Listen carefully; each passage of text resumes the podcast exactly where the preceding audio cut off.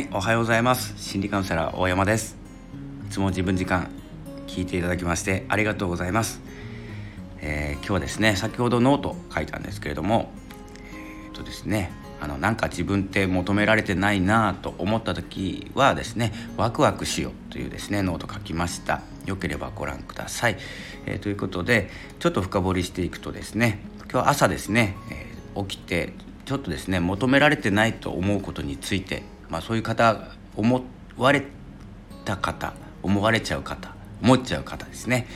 えー、どんなことをですね、えー、考えた方がいいかっていうことを考えてました。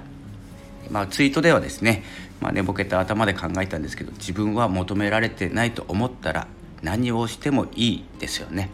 好きなことやろう。へこむんじゃなくてワクワクした方がいいね。ということで、えー、ツイートさせていただきました。えっとですね何が言いたいかというと自分が求められていることっていうのは求められていることやりたくなるじゃないですか。で、えーと、結構それが狭まっている状態だと思ってるんです。あの自分の中では、えー、満足した気持ちになってるんですけど自分がやりたいことと求められていることってこれ2種類心あるので、え、そこをですねあのどっちに今いるのかどっちの状態なのかっていうのがですね日々変わっていきますし相手によって変わります環境によっても。なので、その求められていないと思う瞬間とと、自分のやりたいことっていうのがこれ波になっていて今どっちが優先されているかっていうことなんです。ですごくですね才能があってその道ではもう誰にも負けないっていうことがある人だとしますそしたらそれ以外のことできないんですよ求められてないと思っててですね。でそれが好きかどうかは別として、えー、求められていることに集中してしまうと自分が求めていることっていうのがおろそかになっている状態なんですね。なので求められてないなってちょっと落ち込んでしまう時あるかもしれないんですけどその時ってあ自分の時間なんだなって思う時間なんです。まさに自分時間なんですけど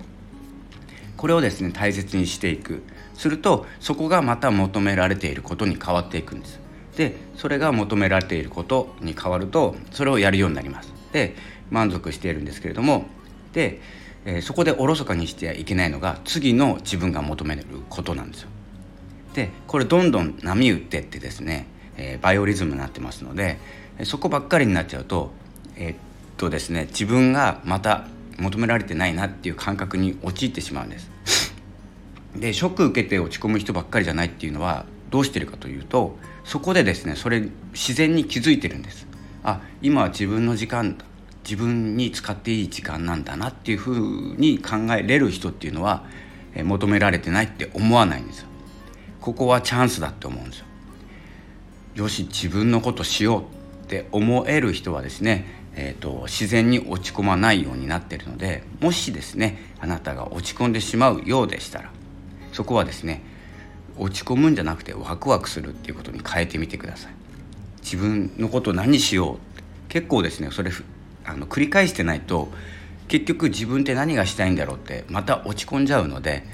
で次のこの求められてない時間には何をするのかっていう風な考え方のえーとですね、訓練になるので、え、自分をですね大切にするっていうですね訓練になるのでそこはですね、まあ、おろそかにしない。この自分の時間。もう何もしなくていいんです。もうリラックスするコーヒー飲む。もうそれでぼーっとして一日過ごすでもいいんですけどそれが自分が求めていること、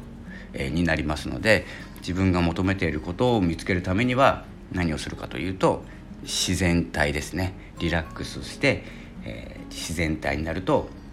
何か思いつか思いつきます。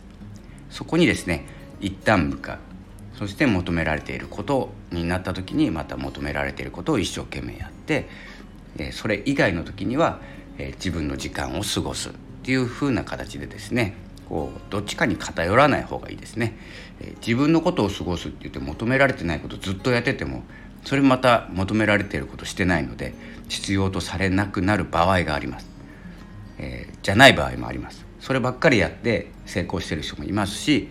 えー、それが逆に求められていることに変わるかもしれないんですけれどもそこ行ったり来たりしてるっていうこと。それがスピードあるんですよ。こうゆっくりこう移動したりすごい瞬時に移動したり求められてること自分のことっていうのが瞬時に入れ替わる人もいるのでそれはですね結構気づかないかもしれないんですけどまずですねちょっと落ち込むっていうことの裏側にはですね自分を取り戻すっていうですねきっかけの時間になりますので何か落ち込むなと思った時には少し視点を変える考える視点を変えるっていうことが大事になってきます。それではですね今日は求められていると思ったらどうしているか何を考えるか